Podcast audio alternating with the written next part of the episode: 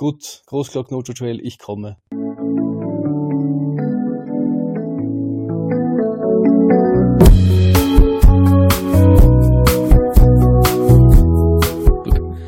Herzlich willkommen bei der ersten laufenden Deckend Podcast Folge nach dem Großglockner Ultra Trail. Heute zu Gast wie in jeder Folge Florian, der Dreiviertel-Finisher des Trails. Das klingt schon doof, Dreiviertel-Finisher.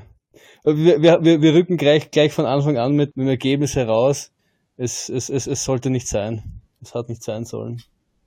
Du hast die Dreivierteldistanz geschafft. Du hast das erste Mal mit 50 gestartet und jetzt hast du schon fast die 100 geschafft. Ja, aber man kriegt keine, keine Medaille dafür, dass man drei Viertel des Rennens geschafft hat mir hat einmal ein sehr weiser Mann gesagt, wie ich meinen ersten Marathon gefinisht habe, wegen der Medaille machst du. Eh, eh, aber ich war halt schon gerne ins Ziel gekommen. Aber lass uns vielleicht, lass uns lieber von, von Anfang anfangen, weil sonst erkennt sich keiner aus. Also, Großglockner Ultra Trail, wie ist es dir gegangen? Ja, eigentlich, ich war davor ziemlich nervös, muss ich sagen. Also ich war, war selten, selten so nervös von dem Lauf und wir haben uns dann zu fünft oder sowas oder zu sechst am, am Freitag noch, also am Freitag war der Start, dann haben wir uns am Freitag getroffen zum ähm, obligatorischen äh, Pizzaessen und da haben sie alle geredet über die schwere Passage und, und da musste irgendwie ein Steinfeld runter und da musste eine Schneefeld rauf und ich habe mir schon gedacht, ui, ob ich da überhaupt ins Ziel komme. Ich war mir dann nicht ganz sicher und dann hat es um neun, also um zehn war der Start und um neun hat es zum Schütten angefangen. Sowas habe ich selten gesehen. Da war ein Gewitter genau über uns und ich habe mir gedacht, jetzt muss ich da auch noch raus. Habe dere, das wird, wird nie was. Zum Glück hat das Gewitter aufgehört und beim Start war es dann eigentlich trocken, kann man sagen.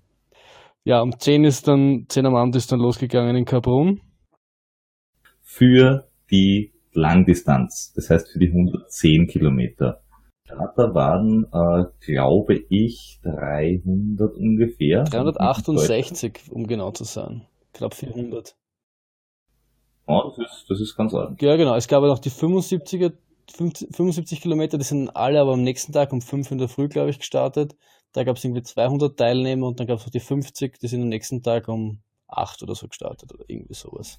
Ja, die sind aber auch in Kals gestartet. Also die sind auch bei der Halbzeit gestartet und haben nur die quasi die Rückrunde Ja, die haben sich den, den, die haben den schwierigeren Teil, haben sie sich, ähm, haben sie laufen dürfen, kann man schon sagen. Ja genau, und um 10 ist, 10 ist für uns losgegangen und wie es eigentlich eh immer so ist, sobald es dann mal losgeht, ist die Anspannung irgendwie abgefallen und es geht dann dahin. Also es geht ja dann kurz durch Kaprun durch und dann geht schon rauf auf den ersten Berg, das, wo ich jetzt nicht weiß, wie der heißt. Und dann bist du eh schon irgendwie im Laufen drinnen und, und, und freust, dass endlich losgeht und alle drehen ihre Stirnlampen auf und du denkst, da, jetzt geht's los und jetzt gut, Großglock Nojo Trail, ich komme. Und dann geht's da eben den, dann meistens dann, wenn die erste Engstelle kommt, dann musst du eher mal warten, bis, bis alle sich irgendwie weiter bewegen und dann bewegst du so im Gänsemarsch den ersten Berg rauf. Und das ist eigentlich ziemlich gut gegangen, er war auch relativ easy. Also es ist ungefähr so, wie wenn es bei uns im Wiener Wald irgendwo laufen gehst. Also da war jetzt nicht sonderlich viel Schwieriges und dann kommst du irgendwann bei einer Forststraße raus und von da an laufst bis Fusch, glaube ich, nur Forststraße im Endeffekt. Ein bisschen rauf, ein bisschen runter. Also bis zum ersten Checkpoint, oder? Also ja, es ist, es ist kein richtiger Checkpoint. Der erste wirkliche Checkpoint ist ein Verleiten. Ähm, aber es ist der erste Wasserstelle, kann man sagen. Also Wasser, ist und so ein Zeug hat es gegeben. Und ähm, die, für Verleiten, also das war ja dann Kilometer 22 ungefähr, das war der erste wirkliche Checkpoint, hatte man ja vier Stunden Zeit. Und da waren doch sicher schon 800, 900 Höhenmeter, glaube ich, dabei bei den 22 Kilometer. Und da haben wir gedacht, vier Stunden, ja, es ist, ich habe jetzt mit, mit schwerem, äh, schwerem Terrain gerechnet, aber ähm, da habe ich gedacht, das könnte schon knapper werden. Aber es, das ist eigentlich relativ, relativ locker ausgegangen. Was mich am allermeisten verwundert hat, ist, dass ich bergauf bei den ganzen Vorstraßenwege eigentlich alle gelaufen bin. Ich habe irgendwie immer gedacht, das Gehen ist viel zu langsam. Irgendwie, ich muss laufen. Das ist nicht viel anstrengender als Gehen. Und habe da relativ viel auch überholt. Also Du warst 82. Mail und warst in Verleiten bei 3 Stunden 24. 141. 141, genau. 3 Stunden, 3 Stunden 24 ist die Ausgangszeit, also angekommen sind wir mit 320. Also ich bin da mit, ein, mit, mit, mit einem zweiten mitgelaufen von dieser Pizza-Partie, wo wir, wo wir beide gesagt haben, wir würden gern halt die Sub 24 angehen. Mit dem bin ich den ersten Teil gelaufen, dann waren wir aber beim Bergauf so den einen Schritt schnell und äh, wissend, dass sowas sich mit der Zeit rächen kann, habe ich mich dann ähm, ein bisschen zurückfallen lassen und versucht eben mein eigenes, eigenes Tempo zu finden. Und versucht eben bewusst, sag ich jetzt mal, egoistisch zu sein und äh, nicht auf andere zu schauen, sondern nur auf mich und was ich halt in dem Moment brauche. Und aber in Verleiten habe ich ihn dann eingeholt gehabt, also er war vielleicht eineinhalb Minuten vor mir dort oder so. Also er hat sich gerade ein Red Bull reingezogen, also so lange kann er noch nicht da gewesen sein. Also 3 Stunden mhm. 20, da war ich etwas überrascht. Ich, da haben wir gedacht, dass wir etwas länger hin brauchen. Fand, wir waren gut in der Zeit. Und wir haben uns ja letztes Mal gemeinsam, glaube ich, ungefähr den, den 23, 59, 59 Menschen angeschaut. Und der war mit 3 Richtig. Stunden 50 in, in Verleiten. Also war das so ein Dingswert, dass das schon mal nicht so schlecht ist. Auch wenn's, wenn du jetzt sagst, es ist ja gut gegangen, sind vier Stunden beim ersten Checkpoint jetzt unwenig. nicht un, unwenig. Also nicht, klingt das da eigentlich viel Zeit, aber wenn du sagst, du bist gut gelaufen, das ist gut, du bist bergauf alles gelaufen und trotzdem 3,24 ist vier Stunden relativ ich find, knapp. Ich finde schon, dass das vier Stunden eine Ansage ist. Also du, du kannst da wirklich trödeln, kannst wahrscheinlich nicht, glaube ich. Also ich fand, ich fand auch, also es ist nicht unmöglich, es ist halt wirklich viel Vorstraße und dadurch ist es halt wirklich auch leicht zum Laufen, aber es ist in... Ja ist ja heute Marathon. Bis ja. dorthin. Und, und mit, was hast du gesagt, 800 Höhenmeter? Ich weiß es nicht so? genau. Du, du, du gehst irgendwie bis auf 1500 Höhenmeter rauf und laufst dann wieder runter, gehst ein bisschen rauf. So mehr, so 1000 ja. Höhenmeter. 1000 Höhenmeter auf einen Halbmarathon. Wenn du weißt, dass du danach noch was vorhast, äh, ballerst du nicht völlig. Ja. Dann sind drei Stunden irgendwas durchaus ambitioniert. Ja, genau. genau. und dann haben wir uns eben, eben zusammengetroffen, haben dann noch kräftig Red Bull getankt, was ich normalerweise nicht trinke, aber, oder nicht so viel trinke, aber bei solchen Rennen, gerade in der Nacht, äh, wahnsinnig wichtig ist. Und da war es dann eben schon halb zwei in der Früh. Und dann kommt eben der erste wirklich fette Anstieg auf die untere Pfandelscharte. Und der geht eigentlich zu Beginn, geht's relativ flach dahin. Also das sind irgendwie 10 Kilometer, 12 Kilometer bis auf die Pfandelscharte rauf und da geht's irgendwie sicher vier oder sowas geht's gerade dahin und dann schlängelt er sich zuerst einmal recht unschuldig ähm, rauf. Und da habe ich schon gemerkt, dass ich den zweiten, den ich da im Gepäck hatte, dass ich einen schnelleren Schritt anlege als er. Aber er hat immer gemeint, man soll aufpassen, dass die Pfandelscharte, ich meine, die geht dann bis auf 2,6, glaube ich, rauf. Die zahlt sich wirklich lang und, und man soll dann, der ist ja schon mal gelaufen. Kilometer 30 bis 35, von dem sprechen ja, genau. wir da. Und er hat gemeint, da wird es noch steil, man soll, es ist, glaub, er, er glaubt, es ist besser, man geht da langsam in die Steigung rein. Und ich habe da seiner Expertise auch vertraut und bin da eben rein. Dann sind wir zu diesem vermeintlich steilen Stück gekommen und mein erster Gedanke war, vielleicht bin ich äh, Matera gestätigt, aber so arg steil fand ich das jetzt nicht. Dann habe ich halt, bin ich halt mein Tempo raufgegangen und habe halt gemerkt, dass ich ihm davon gehe und habe gedacht, eventuell warte ich vielleicht oben, je nachdem, wie es uns geht und bin halt rauf und habe kontinuierlich Leute überholt. Also ich habe dort echt ständig bin ich dann hinter Leuten, bin an ihnen vorbei und und es zahlt sich dann schon lang. Also ich glaube dann von Kilometer 30 eben bis 35 oben, also insgesamt waren das sicher dann eine Stunde, eineinhalb Stunden, eineinhalb Stunden. Also ich war, glaube ich, nach sechs Stunden, sechs Stunden 15 oben auf der unteren Pfandelscharte.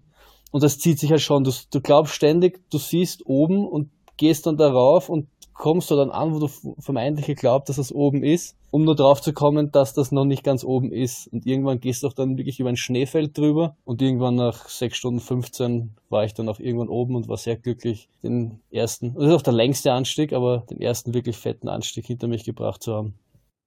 Also wenn man dein Strava-Profil stalkt, wie ich das ja gerne tue oder sowas, unter Berücksichtigung dessen, dass Strava da manchmal komische Dinge anzeigt, ein doch für die Steigung sehr resches Tempo an den Tag gelegt. Also der Kilometer 30 bis 35 war im Schnitt, würde ich jetzt einmal sagen, wenn ich so hochrechne, 20 Minuten am Kilometer. Das ist bei der Steigung echt flott. Ja, gehen. ich bin, ich bin echt, ich bin auch wirklich echt flott gegangen, muss man sagen. Also ich habe da echt einen, einen, einen schnellen Schritt angelegt und habe viel, viel, viel eingeholt. Also da, und das war, das war aber schon immer auch meine, meine Stärke, muss ich sagen. Also bergauf gehen für, für glaube ich, Verhältnis gesehen zu, zu, meiner Fitness, war immer viel besser als, als bergab. Also da definitiv, da war definitiv ähm, stark. Und es war auch nicht so, so technisch, finde ich. Ich meine, ich, ich habe mir gedacht, ich bin halt aus Materie wirklich anderes gewöhnt.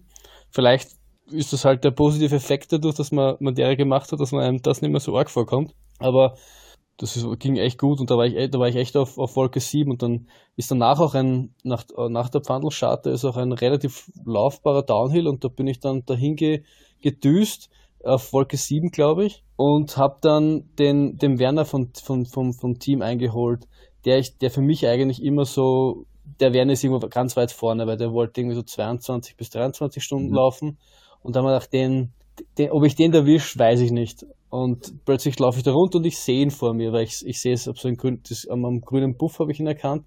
Aber könnte das der Werner sein? Bin ich hin und dann habe ich ihn wirklich gesehen und sogar überholt. Also ich war dann, glaube ich, vier Minuten vor ihm auf dem Glockenhaus, was dann der nächste Checkpoint war. Knapp 5 Uhr in der Früh. Ja, genau. Wie, wie war die Nacht? Ungefähr sieben Stunden. Äh, Temperatur, äh, Wetter? Ja, frisch. Also aber wie es immer am Berg ist in der Nacht, es war frisch, also ich habe Armsleeves gebraucht, die Regen, also die, die Jacke nicht, die Armsleeves haben, ich habe ein bisschen dickere Armsleeves ähm, vom Dalmatien Ultra Trail letztes Jahr bekommen. Und die haben, die haben super gehalten. Oben auf der Pfandelscharte hätte ich mir kurz überlegt, wenn wir da länger auf 2,6 gelaufen wären, hätte ich mir wahrscheinlich was anzogen, aber dadurch, dass es gleich wieder runtergeht und man eh dann ins Laufen kommt, ähm, habe ich gesagt, wurscht, dann fröstlich für zwei, drei Minuten und dann geht's eh wieder. Und beim Glockenhaus ist um fünf ist dann auch schon die Sonne aufgegangen, da war es dann, also es war noch nicht wirklich hell, aber es war schon so, dass du ohne Stirnlampe was gesehen hast eigentlich. Und du warst dann auch schon 116. Das heißt, du hast da schon 25 Leute stehen lassen ja, genau. und warst offensichtlich sehr gut drauf. Da war ich auf, äh, noch immer auf Wolke 7, muss ich sagen. Dann geht's dann nach, nach dem Glocknerhaus, geht's dann runter auf so einen Stausee und dann geht's da die nächste Steigung rauf zur Fortscharte. Und ich muss ehrlich sagen, die war teilweise, fand ich die härter als den ersten Anstieg, weil der halt nicht so lang war. Also er war, das Glockenhaus liegt ja auf knapp über 2000 Höhenmeter, glaube ich, 2100 würde ich jetzt schätzen. Und die Pfortlerscharte liegt, Fortscharte liegt 2 sieben oder so. Aber das war halt technisch und dann war es so, so, so, so, so, so steinig, so dass du ein bisschen wegrutscht bist, weißt du mein? Also nicht so große Steine, sondern so, so kleinere Steine und das war irgendwie ein bisschen, ja, so, so, sowas. Und halt wirklich steil. Also das, da war, das war knackig. Da haben die Oberschenkel dann schon ein bisschen gebrannt. Ich meine, da hatte man dann halt schon, 3000 Höhenmeter in die Beine oder sowas, da dürfen es nicht. Knapp Kilometer 50 dann schon. Genau, und dann da die Fortschritte rauf, das war logischerweise anstrengend, aber bringt man dann auch irgendwie hinter sich. Und dann geht es eben runter zum, zum Lucknerhaus. Dort ist dann auch der erste Punkt, an dem die 75 Kilometer Läufer dazustoßen, weil die starten zwar auch in Karls, machen aber irgendwie eine Schleife quasi zurück also jetzt aus 100 Kilometer Läufersicht streckentechnisch gesehen zurück und treffen uns dann beim Luckenhaus wieder und laufen dann mit uns quasi dieselbe Strecke bis zurück nach Carbon. Mhm. Und ähm, dort habe ich dann den, es sind ja reihenweise die Leute ausgefallen, die von dieser Pizza S-Runde, von der ich am Anfang erzählt habe. Der erste, mit dem ich da bei der unteren Pfandlscharte den Anstieg begonnen habe, hat dann bei Kilometer 40 aufgehört, weil er äh, gespieben hat wie ein Wahnsinniger. Der hat irgendein Virus erwischt und der hat dann im, im Glocknerhaus hat er WO gegeben. Den zweiten habe ich beim Abstieg zu, von der Pfortscharte getroffen. Der wollte eigentlich so um die 18 Stunden laufen. Der ist relativ fit und hat auch beim Traunstein äh, Bergmarathon, weiß nicht, ob du den kennst, das sind auch irgendwie so 70 Kilometer. Relativ brutales Ding. Dort ist der Dritte geworden, auch mit, mit wirklich Klettersteig-Elementen. Okay. Also der, der hat, der hat sowas schon drauf und der hat dann auch, der hat die Nacht irgendwie nicht vertragen, hat dann auf der Pfortscharte oben eine Stunde beim Bergretter im Zelt geschlafen weil der gemeint hat, du so kannst, so, so laufst du nicht weiter, du schaust zu fertig aus, der, das so nicht. Und der ist dann eben, im, ist dann eben runtergelaufen ins Lucknerhaus und, und Luckner Hütte, um dort eben dann runterzukommen irgendwie vom Berg, weil er hat zwar nicht weiterlaufen dürfen, aber am Berg oben bleiben kann er auch nicht ewig. Da habe ich den getroffen, bin ich mit dem runter in die Luckenhütte und war halt echt, gedacht, das, ich glaube, da war ich schon kurz, war ich schon sehr sicher so, ich glaube, heute könnte mein Tag werden. Das, da war ich sehr, sehr, sehr gut drauf. Und dann habe ich eben meinen Trainer getroffen, der die 75er Runde gelaufen ist und habe den dann sogar beim nächsten Anstieg noch überholt. Also die waren, wie ich reinkommen bin in die Lucknöte, sind die gerade quasi weglaufen. der ist dann später, um vorzugreifen, der ist ja auch ausgestiegen. Genau, eh auch bei der Rudolfsitte. Weißt du warum? Ich habe dann mit ihm geredet, das war halt Dehydrierung, weil, da, da kommen wir eh noch später nach Karls, der, der Abschnitt ist relativ brutal. Und da war es dann halt zum Mittag, dementsprechend relativ heiß. Kombination aus zu wenig gegessen, zu wenig getrunken. Gerade bei der Luckner Hütte, da habe ich die dann wieder gestalkt, da haben wir ein bisschen geschaut. Da wusste ich dann schon, dass du mir zu schnell in Karls bist. Und du warst ja knapp bei zwei Stunden vor der Zeit in Karls. Naja, na ich, ich war nach elf Stunden 30 war ich in Karls. Also, um noch kurz zwischen Lucknerhütte und Karls das zu erzählen, da geht es dann eben nochmal runter und dann geht es nochmal rauf. Das ist relativ kurz, das ist aber wunderschön, weil es ist so wiesenartig und du schlängelst dich da so einen Mini-Ding Mini rauf und da war es halt schon relativ heiß, weil da war es dann halt auch schon 10 am Vormittag oder so. Nein, das geht nicht aus. Egal, 8, 8 irgendwie sowas, glaube ich. Und dann gibt's 39 bin ich in Karls eingelaufen. Na, dann war es 8, 8 herum, halb 8, 8. Aber es, es hat ja schon angefangen heiß zu sein. Und nachdem man die Nacht eben gewohnt war, war das zum ersten Mal da, wo man die Sonne quasi richtig spürt und wahrnimmt. Und dadurch ändert sich, ja. Und dann gibt's diesen Downhill quasi runter nach Karls. Und den möchte ich extra nochmal ähm, erwähnen, weil den bin ich runtergebrettert, wie ich schon selten einen Downhill runtergebrettert bin den letzten Kilometer, ich weiß nicht, wie, wie die Kilometer davor waren, aber den letzten bin ich in fünf flach runtergelaufen. Also da habe ich geglaubt, ich spinne. Ich habe so viele 75er überholt und die haben ständig zurückgeschaut, was, du laufst die 110?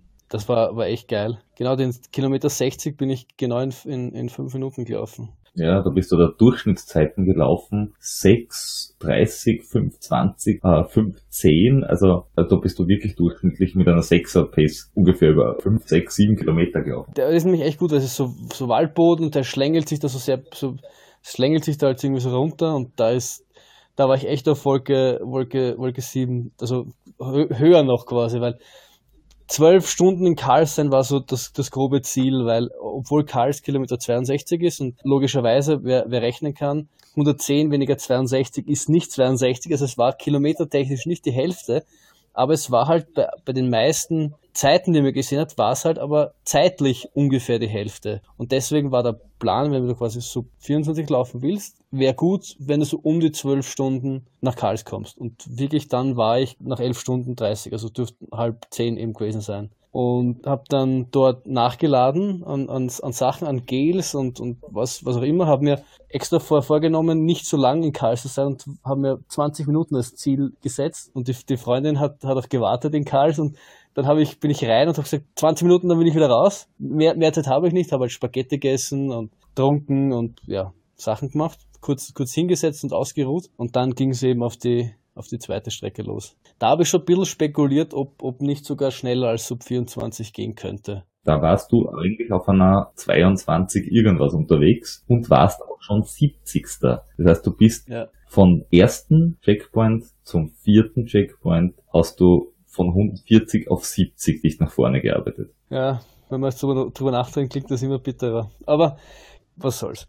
Genau, und dann, dann habe ich gewusst, weil das war die, den, den, den Teil, den ich den schon gekannt hatte, dass da jetzt was ziemlich Brutales, also bis auf diese Kalser Tauern rauf, das ist kein lustiger Abschnitt. Das zieht sich am Anfang so, weil du laufst eben durch Karls durch und dann laufst du diesen, diesen Fluss da entlang und das hat so, so eine blöde Höhe. So, wenn du gehst, verlierst du wahnsinnig viel Zeit, aber laufend nach, mit, 5, mit 60, 62 Kilometern in den Beinen ist es irgendwie wahnsinnig zart ich bin aus Karls weggelaufen und haben mir gedacht, habe ich jetzt irgendwie meine ganze Energie in Karls gelassen, weil das ist so wieder reinkommen ist so ein bisschen schwierig, nachdem er 20 Minuten ungefähr äh, gesessen ist und dann hat die Hitze der Sonne auch noch runterbrannt. Ist es im Nachhinein betrachtet besser, kürzer sitzen zu bleiben? Ich glaube, man muss, man muss abwägen. Also ich bin kein Freund davon, ewig lang bei den Lavestationen zu bleiben, weil meine Devise ist, die bringen sich dich dem Ziel nicht näher. Also bei diesen ganzen anderen bin, liege ich meistens so zwischen zwei und vier Minuten. Also ich, ich, ich fülle Trinken nach, ich trinke selber, ich esse die erste Runde, die zweite Runde schnappe ich mir und gehe und esse dann im Gehen. So ist meine Tag. Dadurch bleibe ich meistens so drei, vier Minuten. Kommt meistens hin, weil auch ähm, in Verleiten haben wir gesehen, ich bin um drei, äh, nach drei Stunden 20 angekommen. Mhm. Nach drei Stunden 24 ungefähr war die Ausgangszeit. Also so diese vier Minuten sind so meine Standard. Bei diesen ähm, Hälften, wo, wo du noch Dropbacks hast, da ist was anderes da wechsle ich dann meistens irgendwie das, die Kleidung, dann hast meistens dort auch irgendwie Spaghetti oder so irgendwas, wo du halt etwas wirklich Festes essen kannst. da nehme ich mir dann ein bisschen mehr Zeit, aber halt, es gibt Leute, die da teilweise 40, 50 Minuten drinnen sind. Und ich schaue so, dass ich trotzdem zwar ein bisschen mehr nehme, aber halt trotzdem auf das Minimum auf ein Minimum reduziere, weil es im Endeffekt die Zeit danach, die hinten raus fehlt und, und dann in der Gesamtzeit sich irgendwie niederschlägt, wenn es zu lang bei den Laberstationen bist, finde ich. Äh, Wamsley hat ja beim Western States im Interview dann gesagt, er hat einen fixen Timer quasi gehabt, zwischen drei und fünf Minuten äh, bei jeder Labestation. Er hat sich hingesetzt, Schuhe ausgezogen, schnell was gegessen, mhm. Wasser nachgefüllt, Schuhe an und hat, ist wieder rausgeschickt worden und hat das vorher schon fixiert. Und das ist bei den Amis offenbar außergewöhnlich, weil die laufen im Endeffekt immer durch sonst oder sehr oft. Und diese Zeit, die er sich genommen hat, war schon sehr viel. Und wenn man dann hört, okay, bei uns, also jetzt in Europa, ist es üblich, dass man sie, also nicht 10 Minuten, 20, 40 Minuten nimmt, dann klingt das halt einfach schon sehr viel. Mhm. Es summiert sich auch auf, also auch wenn du, wenn du vier Minuten nimmst, du musst rechnen, es sind 1, 2, 3, 4, 5, 6, 7, 8, 9, 10, 11 10, 11 Punkte, wo du Wasser nachfüllen kannst. Erst bei jedem 4, 5 Minuten sind das fast. Dreiviertel Stunde, Stunde. Jetzt rechnen wir ein bisschen auf und manchmal vielleicht ein bisschen mehr. Ist, ist, ist fast eine Stunde, die du da nicht dem Ziel näher kommst. Und das ist schon viel. Aber was ich sagen wollte zum, zum Jim Wormsley, das Lustige ist, das krasse Gegenbeispiel dazu, ist der, ist der Kilian, weil bei seinem ersten Hardrock, glaube ich, was er gelaufen ist, was er ja den, den Rekord vom ich glaube, von Matt Carpenter hat der den gehalten. Und das war, es war irgendwie so ein Rekord, der schon relativ lang gestanden ist und der damals auch relativ penibel geschaut hat darauf, dass, dass er so wenig Zeit wie möglich in den Laberstationen verbringt. Und der Kilian, das war das krasse Gegenteil. Der hat dann teilweise mit den Leuten gequatscht, hat sich Sandwiches gemacht und und ah ja, ich muss ja noch muss ja weiterlaufen, so auf ganz scheiß mir nix und ich bleib halt da jetzt noch ein, zwei Minuten länger und lauf dann halt weiter irgendwie so und hat trotzdem den Rekord irgendwie um eine Stunde unterboten. Also wenn's wenn's da, was ich damit sagen will, wenn's äh, da länger Zeit lässt bei den Laberstationen, musst du einfach nur schneller laufen, dann holst du alles wieder rein. Okay, fair. Aber du hast ja dann auch Zeit, diesen Anstieg rauf. Ja, genau. Also ich habe dann eben ich bin da nicht alles gelaufen von diesen leicht schrägen, ich würde so sagen 70, 70 Prozent bin ich irgendwie gelaufen, 70, 75 Prozent. Relativ viel eigentlich. Ich bin's, obwohl laufen kann man wahrscheinlich nicht dazu sagen, ich bin's raufgetrottet. Aber auch da, du, du holst dann immer wieder 75 Kilometer Läufer ein und du merkst schon, die paar Minuten, die du halt schneller bist, zwischen denen die gehen und zwischen denen die nicht gehen. Und dann gibt's noch dieses Karlser Tauernhaus, wo du dann nochmal Wasser nachfüllen kannst, weil es sind zwar, sind schon 18 Kilometer, glaube ich, oder so, bis dann wirklich zur Rudolfs, Rudolfshütte. Und wenn du da kein Wasser dazwischen hättest, wird's quasi, wird's definitiv eingehen. Und ich habe dann auch extra, weil es eben klar war, dass äh, ein Faktor bei diesem Aufstieg natürlich auch die Hitze sein wird. Bei jedem Bach, den ich vorbeikommen bin, mein Buff reingetan und mir Wasser übers Knack dann und, und am Kopf und dann ein, ein nasses Buff aufgesetzt, weil sonst wäre das irgendwie, sonst wäre es da eingangen. Und ich habe auch von, von, von denen, die das nicht gemacht haben, gehört, dass sie mit der Hitze gekämpft haben. Ich muss sagen, ich habe mit der Hitze gefühlt keine Probleme gehabt. Es war zwar sehr anstrengend. Da war es aber um 10, 11, 12 am Vormittag. Wie, wie heiß ist es denn warm? Ich weiß jetzt nicht, wie heiß es in Grad geworden ist, aber die Sonne hat schon ziemlich runtergebrannt. Also du bist ja da in so einem Tal drinnen, bist ein bisschen in einem Kessel, wo du rechts, rechts hohe Berge, links hohe Berge, vor dir hohe Berge und du, da sitzt dann halt die Hitze so in der Mitte quasi. Es war schon ziemlich heiß, also ich, aber gradmäßig kann ich da nicht sagen. Und das Schwierige ist, ab diesem Karlser Tauernhaus wechselst du dann quasi von breiter Forststraße, Forstautobahn, zu teilweise kann man gar nicht sagen, dass es wirklich ein Weg ist. Also du kraxelst da so über Steine drüber. Das ist so ein Steinmeer im Endeffekt. Und da gibt's quasi so pseudomäßig sind da Wanderwege aufgezeichnet. Du kraxelst da irgendwie von Stein zu Stein. Also das ist ganz, ganz, ja, arg. Also das ist nur Stein, nur Steinkraxeln im Endeffekt. Bis, bis dann kurz vor diesem letzten wirklich fetten Anstieg rauf zur, zu den Karlser Tauern, kraxelst du quasi nur über Steine drüber. Okay, wie viele Kilometer sind das? Also vom, vom, vom Karlser Tauernhaus bis zur Rudolf, das sind acht Kilometer. Ich glaube, dass bis zum, bis zum Gipfel sechs Kilometer sind. Und die zahlen sich halt ewig. Also von, für diese 18 Kilometer vom, von Karls bis zur Rudolfhütte habe ich drei Stunden 56 braucht für 18 Kilometer. Also das sind dann was, knapp über vier Kilometer die Stunde. Also ein bisschen was, 20er Schnitte, sowas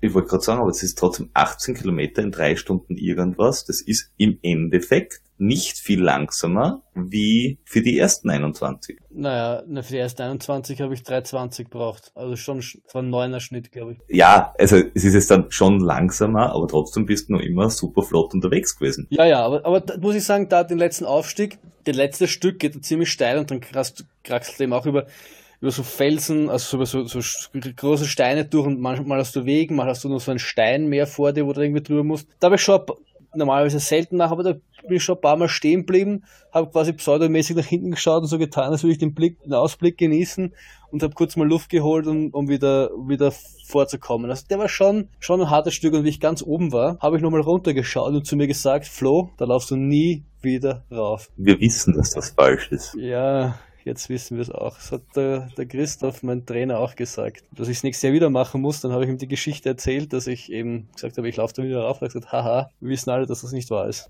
Tja. Genau, und dann war ich dort oben und ähm, war noch, dass ich gut in der Zeit war, weil meine Idee war so, dass ich in dieser Rudolfhütte nach 16, also immer gedacht habe, das Gute, wenn ich so um 16 Stunden herum ankomme, also um zwei herum. Und war dann da eben oben um kurz nach eins, glaube ich, so irgendwas. Und der letzte Anstieg, Abstieg, Entschuldige, zur Rudolfhütte ist auch nochmal recht steinig. Also die ganze Gegend dort besteht quasi nur aus Riesensteinen, ohne dass da wirklich ein Weg dazwischen ist.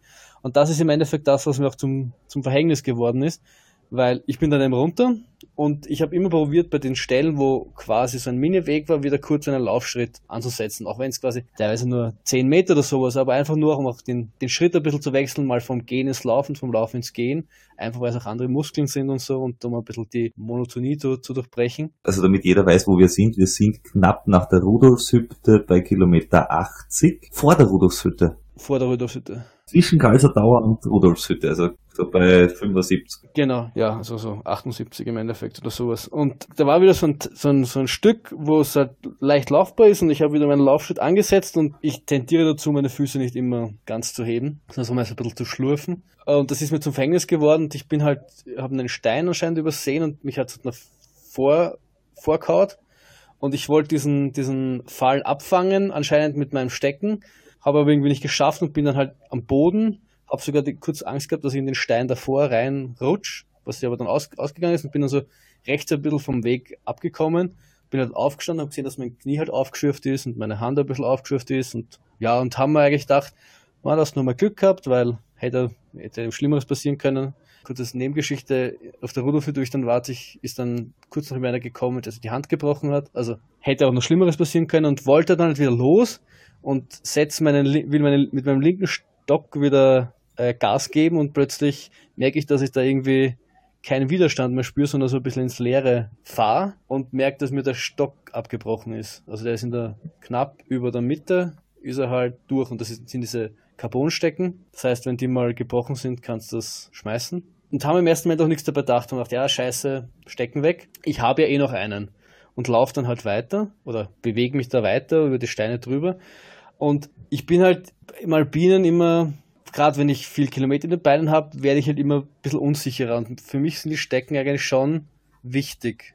Oder halt geben mir Sicherheit, mich da zu bewegen. Und je näher ich dann dieser Rudolfshütte gekommen bin, desto mehr ist mir eingefallen, was noch alles nach der Rudolfshütte auf mich kommt. Also kommt dann auch das Carbonner Dörl, da kommt dann noch ein Schneefeld, das du runter musst, da kommen noch zwei gefährliche Abstiege. Ähm, dann ist mir eingefallen, also ist mir Materie eingefallen, was es bedeuten kann, nach 100 Kilometern noch einen schweren Abstieg runter zu äh, laufen. Dann habe ich mir versucht vorzustellen, wie das wäre, wenn ich das nur mit einem Stock runterlaufen hätte müssen. Und dann habe ich mir halt gedacht, ob es wirklich gescheit ist, mit einem Stecken weiterzulaufen. Andererseits habe ich mir gedacht, ist das nicht vielleicht ein bisschen, wie soll ich sagen, ha, es gibt viele Leute, die sagen, die sagen, ah, wurscht, laufst du halt ohne Stecken weiter oder scheißt du nicht so an. Es ist nur ein Stecken. Aber ja, ich war mal sehr unsicher und bin dann eben zu dieser Rudolfhütte hin, eben in 1540, also eine echt eine super Zeit, mhm. also halb zwei ungefähr, also kurz nach halb zwei. Dann hat mich der von der Bergrettung hat einmal meine Wunde verarzt, weil sie halt ein bisschen geblutet hat und halt desinfiziert damit ähm, und verbunden, damit kein Dreck reinkommt.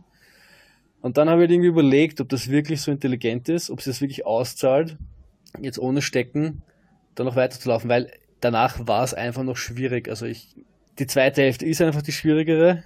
Ja, ich wollte es dann irgendwie, irgendwie nicht, nicht riskieren. Ich habe mich dann einfach nicht mehr, nicht mehr sicher gefühlt und mit, mit, mit Materie im Hinterkopf war es mir dann irgendwie nicht ganz wert, dass ich dann auch weiterlaufe. Und da, also ich bin, ich bin glaube ich 20 Minuten oder so, 25 Minuten auf der Hütte gesessen und habe hin und her überlegt. Es war, war für mich eine echt harte Nuss zum Knacken. Weil es so eine Entscheidung ist, keine Ahnung, wenn du den Fuß brichst oder wenn du die Hand brichst, ist relativ klar. Du kommst, kannst nicht weitermachen. Aber bei sowas gibt es sicher Leute, die sagen, du musst weiterlaufen, nur wegen einem Stecken hört keiner auf. Und es gibt Leute, die sagen, ach, es zahlt sich eh nicht aus, wenn da was passiert, dann ist gescheiter, du hörst auf. Und deswegen war das so, war, war so ein Hin und Her, ob ich, ob ich da jetzt ein bisschen zu ängstlich bin oder, oder ob es eh angebracht ist, äh, respektvoll. Da gibt es sicher viele Argumente dafür und dagegen. Und nach 15 Stunden ist man da sicher auch äh, in einer anderen Entscheidungsposition wie nach zwei Stunden. Ja, also wenn wäre mir das in der im ersten Abschnitt passiert, hätte ich wahrscheinlich äh, äh, die Freundin angerufen und gesagt, bring mal Stecken nach Karls mit und wäre den Rest noch durchgelaufen. Aber ich weiß, ich, ich wusste eben noch von, den, von, der, von der Schwierigkeit der Strecke und hatte einfach Angst, dass mir da irgendwas passiert. Und selbst wenn ich mir nur die Hand breche, wo jetzt, wo jetzt nicht die Welt untergeht, aber ich wollte danach, ich wollte auch danach in Urlaub fahren und wenn ich da jetzt da sitze mit gebrochener Hand und meinen Urlaub streichen kann, das waren alles so Punkte, die mir gedacht habe, ist es das, ist es das wirklich wert? Muss, muss ich das wirklich unnötigerweise riskieren, wenn ich eh weiß, dass ich mich ohne meine Stecken nicht sicher fühle? Weil, ich meine, ich bin schneller geworden, Downhill, und das ist definitiv meine, meine größte Schwäche bei dem, bei, bei diesem ganzen ähm, Zeug, was ich da mache. Aber ohne meine Stecken laufe ich sowas, bin ich sowas noch nie runtergelaufen. Und wenn du dir das Feld dort angeschaut hast, das, also die Leute, die keine Stecken genommen haben, waren dort echt die Ausnahme. Und deswegen habe ich mich dann schlussendlich schweren Herzens dazu durchgerungen, zu sagen, ich höre auf auf der Rudolfshütte. Ich lasse es. Du hast mich dann auch von dort angeschrieben, dass ähm, das passiert ist. Und ich habe dich ja die ganze Zeit verfolgt und habe geschaut und ich, ich habe das Ganze ja so erlebt, dass ich mir gedacht habe, ja, na, das sind ja ungefähr auf der gleichen Ebene beim Glocknerhaus und boah, schau jetzt in Karls, boah, der ist jetzt aber relativ weit vorne, weil du hast den Rest wirklich stehen lassen bergab. Du bist dann in Karls, deswegen habe ich gesagt, du bist viel zu schnell dort gewesen mhm. äh, für meinen Plan, bist dann dort auch wieder relativ schnell draus gewesen, bist auf diese Rüdungshütte raufgedüst im Endeffekt, bist dann dort angekommen als 62. Mhm. Und dann schreibe ich, na, das wird super, äh, Sub 22 und du schreibst, ja, super und ich bin auch schon draußen. Und ich so, what? Wait, what? Wie jetzt? Draußen? Und das ist ja, das ist im Endeffekt das, das, das Bittere, wenn, wenn man dann die Peso rechnet und sowas. Also es wäre sich echt irgendwas 22xx wäre sich wahrscheinlich irgendwie ausgegangen und das, das ist das, was, was ich, wo ich dann, was mich dann gerade den nächsten Tag halt noch am meisten gewurmt hat, weil ich echt im 100 Kilometer äh, Lauf-Ding das Rennen meines Lebens hatte auf der sicher, wenn nicht der schwersten Strecke Österreichs, hat mich das, hat mich das schon ein bisschen, bisschen gewurmt. Weil ich das Ding echt, wenn ich das nach Hause gelaufen wäre, hätte ich meine Ziele wahrscheinlich, hätte ich sie relativ leicht geschafft. Also 24, glaube ich, relativ leicht gegangen, weil, weil die, wenn ich manchmal die Leute, die, die noch deutlich hinter mir waren, sind auch noch, also einer noch aus der, aus der Pizza-Runde war eine Stunde hinter mir, glaube ich, auf der Rudolfhütte und ist 23, 30 gelaufen oder so. Im Endeffekt wärst du wahrscheinlich bei dem Punkt, wo du ausgestiegen bist, wenn du den Rest gegangen wärst, wahrscheinlich noch sub 24 reingekommen. Ich weiß nicht, das Capuno-Törl ist halt noch relativ hart, es gibt vier Kilometer, da haben sie eine eine, eine, also die maximale Zeit der Verbrauchung sind drei Stunden und äh, gibt es nicht, nicht wenige, die das auch brauchen. Und äh, der Bass zum Beispiel, die haben zwei Stunden dann braucht für die vier Kilometer. Also das gibt schon noch ein paar, paar Stellen und ich war mir auch nicht so sicher, ob das jetzt wirklich Sub 23 auch geworden wäre, aber ich hätte wahrscheinlich, ich hätte sicher eine, eine, eine für mich gute Zeit hingeknallt. Deswegen hat es mich dann am nächsten Tag schon, habe ich schon noch ein bisschen, bisschen knabbern müssen, ehrlich gesagt, daran. Mittlerweile sehe ich es seh ähm, nicht mehr ganz so schlimm. Ich glaube, dass das ein Ding ist, dass jeder für sich, für sich selbst irgendwie entscheiden muss, wenn man ich finde, man muss halt respektvoll in, in, in den Bergen irgendwie sein, weil man muss auch seine, sagen wir so, man muss, muss seine Fähigkeiten in den Bergen gut einschätzen können und wenn man findet, dass dass das in der jetzigen Situation mit den jetzigen Mitteln nicht ausreicht, dann finde ich, muss man auch den Mut dazu haben, zu sagen, das ist zu viel. Und das ist zum Beispiel was, was ich mir dann auch gedacht habe. Ähm, auf Madeira haben wir einen getroffen, auch einen Österreicher, der auch bei 60 aufgehört hat, weil er gemeint hat, er, ist nicht, er glaubt nicht, dass er das fertig schafft, obwohl er jetzt nicht so fertig aus und sicher nicht am, am Limit war, aber er hat einfach gewusst, was er kann hat gewusst, dass das, was kommt, ähm, über seinem Können steht mit, dem, mit den Mitteln, die er jetzt zur Verfügung hat. Und so. War das der, der mit euch mitgelaufen ist? Ja, genau, der ist irgendwie die Kilometer 45 bis 50 oder 55 oder sowas ist der mit uns mitgelaufen.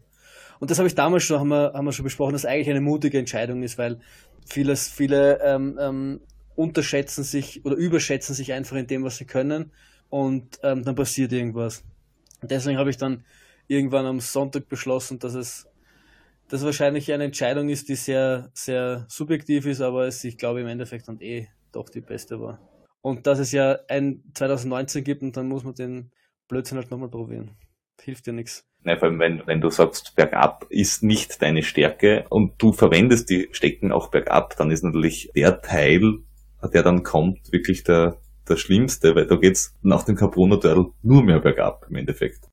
Da geht's 1700 Höhenmeter, geht's da bergab. Richtig, und das mit einem Stecken ist, wenn man das nicht mag, nicht gut.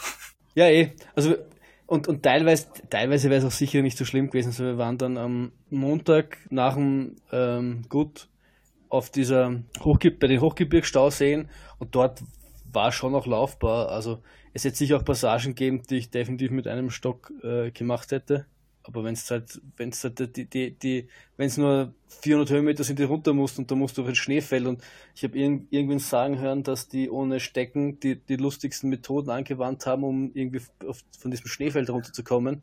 Das war so für mich die, die Aussage, dass ich mir dachte, war vielleicht doch besser, dass ich es sein ablassen, weil so ein Schneefeld runter, wenn du da irgendwie auskommst und dann kannst du nicht irgendwie anhalten gescheit, das willst du nicht erleben, glaube ich. Ja, das, das, das solltest du sonst schon mal trainiert haben, ja. Ja, und diese technischen Bergab-Passagen, also es war ja so, von Karls runter zum Beispiel, das waren, das war Waldboden, das war sowas, was, was bei uns im Wienerwald ständig hast. Das kannst trainieren, da, da, da fühle ich mich relativ sicher. Aber wenn es dann, wenn es dann Karlsruhe hernimmst, wo du diese, diese Steinmeere da hast, wo du irgendwie drüber musst, wo kannst du das? Das kannst du bei uns nicht trainieren. Ich meine, ja, du könntest schon jedes Wochenende am Schneeberg fahren und dort rauf und runter laufen, aber das ist ein zeitliches Problem, was du hast. Selbst dort ist es, ist es äh, von der Vegetation anders. Also der Glockner ist anders wie Schneeberg, Rax, Steiermark. Also einfach von, von, von der Zusammensetzung und von der Größe. Die, die, der Schneeberg ist eher ja. besser bewaldet. ja, eh, das, das kommt ja noch dazu. Das heißt, damit du wirklich, das heißt, du müsstest das wirklich explizit diese Gebirge oder Berge suchen, die genau das haben und das ist, das ist einfach eine zeitliche Komponente, die ich nicht habe und deswegen sage ich mit, mit, mit den Mitteln, die ich habe und mit den, den Mitteln, die ich auch äh, aufbringen will, äh, muss ich damit leben, dass ich ähm, bergab immer ein bisschen unsicher sein werde, aber ich habe dafür meine Stecken und mit denen komme ich, traue ich mich dann das meiste relativ smooth runterlaufen. Damit bin ich, bin ich glücklich und damit, äh, das sind halt meine limit, limitierenden Faktoren und das ist dann auch okay so. Dann haben wir ja was zum Üben. Du willst mich raufquälen, die Berge, damit die Bergauf besser wäre. Dann machen wir halt Intervall, ich rauf, du runter. Ja, eh, eh. Mhm. Wir, wir, wir zusammen werden ein kompletter Läufer. Jetzt müssen wir uns nur gegenseitig am Rücken schnallen. Das wäre total gut. Eine wunderbare Idee. Nein, aber das, das, das, das war es im Endeffekt. Also ich bin dann von der Rudershütte runter ins, in die Unterkunft, war saumiert, bin um 10 schlafen gegangen. Also hatte auch seine Vorteile. Ich hatte eine, eine, eine ruhige zweite Nacht, habe dann glaube ich acht Stunden geschlafen, was relativ viel ist, und dann von Montag auf Sonntag zehneinhalb Stunden, zehneinhalb Stunden, und dann war ich wieder ein kompletter Mensch. Und ich muss, muss sagen, du bist in den Top 10. In den Top 10 von was? Der DNFs. Du bist siebter. Wieso? Naja, also wenn man die DNFs hernimmt. Gibt es eine Liste oder was? Ist bei dem weitesten, weitest möglichen Checkpoint ist einer ausgestiegen nach zwölf Stunden irgendwas dann einer nach 13 und so weiter. Und du bist nach 15 Stunden 42 ausgestiegen. Das heißt, du bist siebenter. Von denen, die nicht durchgekommen sind, bist du sieben bester. Das, das erfüllt mich dann irgendwie schon wieder mit ein bisschen Stolz, muss ich sagen. Sechst? Top 10 Ergebnis, ist doch super. Hätte ich das ehrlich das gewusst, hätte man den ganzen Podcast gleich anders genannt. Äh, Top 10 beim Gut. muss man nicht dazu sehen, dass es der Top 10 DNF war, aber das ist ja was anderes. Aber man muss, man muss halt dazu sagen, es sind relativ viele ausgefallen. Also es sind von den 368, die gestartet sind, sind 140 ins Ziel gekommen. Es haben viele bei der Ruderschütte aufgehört und ähm, auch von unserer Pizza-Partie sind dann nur drei ins Ziel gekommen von sechs oder sieben. Also einer hat es noch mit, mit, mit Hitzeschlag ist noch einer raus eben da auf, das Kaiser, auf die Kaisertauern rauf. Der Basti und der Jordi haben es dann nach 5, 25 Stunden 15 haben die das Wahnsinnsding beendet. Die sind dann noch in ein, ein Gewitter gekommen, weil es, haben, es, es, hat dann irgendwann am Abend noch gewittert, wo sie die Leute dann in der Rudolfshütte ähm, nicht mehr weiter haben lassen. Ja, die, die, die, die waren gerade bei den Stauseen, haben sie gesagt. Genau, und sie, sie, sie waren eben schon durch und waren dann am Moserboden, waren es glaube ich schon. Und auf der Rudolfshütte waren ganz viele, die auch ausgestiegen sind nach 20 Stunden irgendwas, 21 Stunden dann schon. Das heißt, die sind fünf bis sechs Stunden hinter dir gewesen noch. Also da bist du schon lange im Bett gelegen. Sind die erst ausgestiegen. Also so gesehen. Ja, ja, ja. Ja, also ich muss sagen, ich habe hab's dann, hab's dann am, am Sonntag nochmal Revue passieren lassen. Also auch wenn es jetzt nicht das gewünschte Ergebnis war, kann ich aber relativ viel aus, aus dem eigentlich mitnehmen, weil, also erstens kann ich mitnehmen, dass, dass, es, dass es definitiv das eine der härtesten, wenn nicht sogar das härteste Rennen Österreichs ist in, in der Länge. Ähm, also ich weiß noch, dass der Bitstal Trail Maniac oder so irgendwas auch noch relativ hart sein soll. Aber alle, alle, mit denen ich geredet habe, sagen, das ist das härteste Ding Österreichs. Und das einmal ähm, zu sagen, das kann ich bis 80 Kilometer laufen und ich weiß, die restlichen 30 hätte ich auch noch geschafft, ist auch schon mal gewiss, ein gewisses Ding, auf das ich stolz bin. Dann natürlich auch die, ich, meine Essenstrategie hat wahnsinnig gut funktioniert. Also ich habe alle halben Stunden mir so ein High-Five-Gel reingezogen. Ich hatte zwar irgendwann kurz bei Kilometer 45 das Gefühl, ich speibe mich jetzt gleich an, aber habe dann einfach noch ein Gel reingedrückt und dann ist es, äh, ist das Gefühl verschwunden, beziehungsweise hat sich mit einem Rübser erledigt gehabt das hat wirklich gut, also ich hatte nicht diese üblichen ähm, großen Tiefs wegen Energie, sondern das hat echt gut funktioniert. Ich habe dann auf die Karlsruher Tauern rauf sogar eine Viertelstunde ein Gel genommen, also diese... Immer Isogel oder, oder die verdickten? Ich hatte, nein, die, die verdünnten, die ganz dünnen, weil, ja, ich hatte Apfelgeschmack und ich hatte welche, die haben noch mit äh, Koffein drinnen. Die waren dann orange, glaube ich, oder so irgendwas. Der Vorteil bei diesen High Fives, und das war, was ich auch sehr positiv mitnehme, ist, dadurch, dass sie flüssig waren, war es quasi wie trinken. Also das war relativ schnell unten.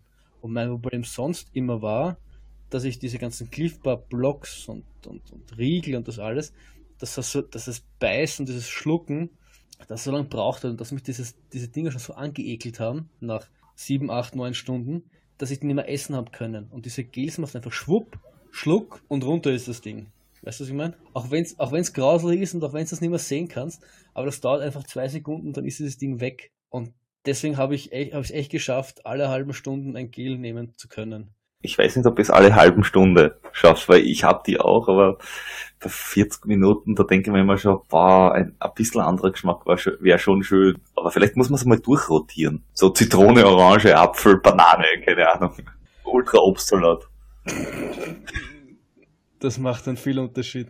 Na, das ist, das ist nach, nach einer Zeit ist der Geschmack echt wurscht. Also einfach, einfach reindrücken und gut ist. Also ich habe dann alle zwei Stunden Salz genommen und ich habe mir dann von, von Hammer solche Elektrolyt-Tabs noch gekauft. Die habe ich dann immer in eine der zwei Softflasks getan. Und ich bin auch im Trinken irrsinnig gut ausgekommen. Du musst 1,5 Liter mitnehmen. Ähm, und ich habe ein Liter quasi vorne gehabt auf, am Rucksack und ein, eine Flask hinten und ich habe die hinten kein einziges Mal angegriffen zwischen den Lavestationen. Also entweder habe ich, ähm, bin ich durchgekommen oder der Kalscherdown rauf habe ich einmal beim Bach, glaube ich, nachgefüllt oder zweimal. Das heißt, du hast eigentlich äh, falsch getrunken. Wie meinst du falsch getrunken? Einen halben Kilo. Umsonst herumtragen. Ja, im Endeffekt, im Endeffekt hätte ich das Ding einfach auch ausleihen können, dann hätte ich einen halben Kilo weniger schleppen müssen. Aber ich, meine Devise war, ich ziehe den Rucksack nicht aus, außer in Kals, von daher aber da habe ich damit leben müssen. Nein, aber das hat wirklich gut funktioniert. Das ist, glaube ich, auch bei mir immer so ein Anzeichen früh gewesen, dass ich irgendwann so ex extrem durstig war und nicht aufhören können zum Trinken, weil ich, glaube ich, eigentlich über in Wirklichkeit Hunger gehabt habe. Und ich hatte das Gefühl, dass dadurch, dass ich wirklich viel und regelmäßig gegessen habe, dass ich meinen Durst sehr in Grenzen gehalten hat und mein, ähm, mein Wunsch nach Wasser oder was zum Trinken. Also ich habe nie das Gefühl gehabt, dass ich lange ohne Wasser bis zur nächsten Lavastation braucht habe das war, ein sehr positiver Effekt, weil das kenne ich definitiv anders. Und ich nehme mit, dass in, in meinen 80 Kilometern war, waren 5500 Höhenmeter dabei, dass ich viel Höhenmeter auch kann. Also im Endeffekt klingt das Ganze nach. Dass das, das einfach allgemein, dass das Training, glaube ich, wirklich gut funktioniert hat dieses Jahr. Bis auf das kleine Manko des Nicht-Finishens, alles zusammen super positiv. Essen super, Trinken super, Zwischenzeiten super, Training hat geklappt, Taktik hat, äh, ist aufgegangen. Richtig. Äh, keine Krämpfe, eigentlich alles super. Fairerweise muss man natürlich sagen, dass Finish natürlich ein, ein durchaus elementarer Bestandteil des ganzen ähm, Abenteuers gewesen wäre. Aber grundsätzlich hast du recht. Du hast jetzt noch immer zwei Chancen. Wie meinst du zwei Chancen? Was für zwei Chancen? Wenn du es jetzt beim nächsten Mal wieder äh, vergeigst und beim dritten Mal den äh, Streckenrekord läufst, dann kannst du quasi einen äh, Wamsley äh, pullen. Richtig. Ich, ich habe das, also lustigerweise, ich habe mir das echt am nächsten Tag auch gedacht. Der Jim Worms hat auch drei Versuche gebraucht, bis er Western States äh, in seiner Wunschzeit gelaufen ist. Eben drum. So gesehen. Oder halbwegs in seiner Wunschzeit, von daher, ich habe noch zwei Versuche. also ich muss sagen, war sehr, sehr spannend mitzuverfolgen. Ich muss äh, zugeben, der erste, also dieser äh, Thomas Farbmacher, unglaubliche Zeit, 14,25 eine Stunde vor dem zweiten. Also der hat richtig Gas gegeben. Also wie man das schafft, frage mich nicht. Das ist, das ist unmenschlich. Der Rest ist dann viel näher beieinander, aber du wärst da sicher in die Nähe der Top 50 gekommen, was wirklich weit vorn wäre. Wenn du da denkst, Top 50 mhm. von 300 Startern bei einer Auswahlquote von 50 Prozent. Ich glaube, mein bester Platz war irgendwann 44. Wenn du jetzt so weiter trainierst, Lass, lass mich nicht dran denken. Lass, lass, mich, lass mich bitte lieber nicht dran denken, sonst, sonst äh, falle ich wieder noch in, ein, in, eine, in eine kleine Sonntagsdepression. Nicht daran denken, wenn man einen Podcast drüber macht, ist natürlich eine wunderbare Idee. Ja, ähm, die anderen haben wir behandelt. Es haben noch gefinisht der Werner Weiß, der hat gut gefinisht. Es haben der, der Jordi gefinisht und der Basti. Ja, genau. Die haben in 25-15 beide äh, gemeinsam gefinisht, denen ist es relativ gut gegangen, glaube ich. Ähm, ansonsten viele, viele, viele Ausfälle. Mhm. Wetter war, ja, okay. Bis, aufs, bis auf das Gewitter. Bis, auf, bis auf das Gewitter am Samstag, okay, genau. Ähm, und du musst das Zeug nochmal machen. Richtig, und dann, äh, weil ich ja nicht alleine nach so weit fahren kann, und weil ich ja viel seelische Unterstützung brauche, musst du das nächste Mal einfach auch die, die, die 50 Kilometer machen, um dann viel besser im Podcast erzählen zu können, wie geil der Aufstieg zu den Karlser Tauern ist. Ich, ich, bin, ich bin jetzt schon geneigt, ähm, mir die Anmeldeseite anzusehen. Ich glaube, du kannst sie noch nicht anmelden, aber wenn es dann soweit ist, werde ich dich natürlich, äh, nett wie ich bin, ganz dezent darauf aufmerksam machen, dass man sich vielleicht jetzt anmelden könnte. Ja, schauen wir mal. Aber, aber die, die Distanz, die du genannt hast, die wäre äh, realistisch, ja. Alles andere wäre irgendwie nicht so schlau. Ach, ist alles nur, ist alles nur im Kopf. Oh, und in den Beinen, würde ich mal behaupten. Aber schauen wir mal. Ist alles nur im Kopf. Dann, dann hätten wir das erledigt, die obligatorische Gutfolge. Die obligatorische Gutfolge. Äh, aber gut. 30 Sekunden Ausblick. Next, next. Jetzt nochmal Urlaub. Was macht im Urlaub? Urlaub, drei Wochen, endlich. Ähm, auch in den Bergen, also es, äh, wandern. Also es, ich, es ist, Du machst also das Gleiche weiter. Ja, richtig. Also ich meine, gut war auch viel Wandern und jetzt wandern wir noch mehr. Aber das nächste ist dann quasi der, der wo, wo du auch deine Ultra, dein Ultra-Debüt feiern wirst. Also der Wienerwald Ultra Trail und ich hoffentlich endlich den, die 100 Maß. Es ist richtig, dazwischen haben wir aber noch, und zwar in zwei Wochen, den Vienna Trail Run. Ähm, wenn alles klappt, können wir von dem Vienna Trail Run auch eine Folge machen. Richtig, richtig. Das fände ich sehr gut. Ja, wenn wir, wenn wir uns bemühen, schaffen wir es, dass wir vom Vienna Trail Run eine Folge machen. Weil jetzt werde ich erst einmal Urlaub machen und äh, relativ wenig am Computer sitzen und dann können wir wieder podcasten wie die Wilden. Dann wünsche ich dir einen schönen Urlaub. Gut, dann in diesem Sinne. Wir hören uns beim nächsten Mal. Einen wunderschönen Abend. Ciao, ciao. Servus.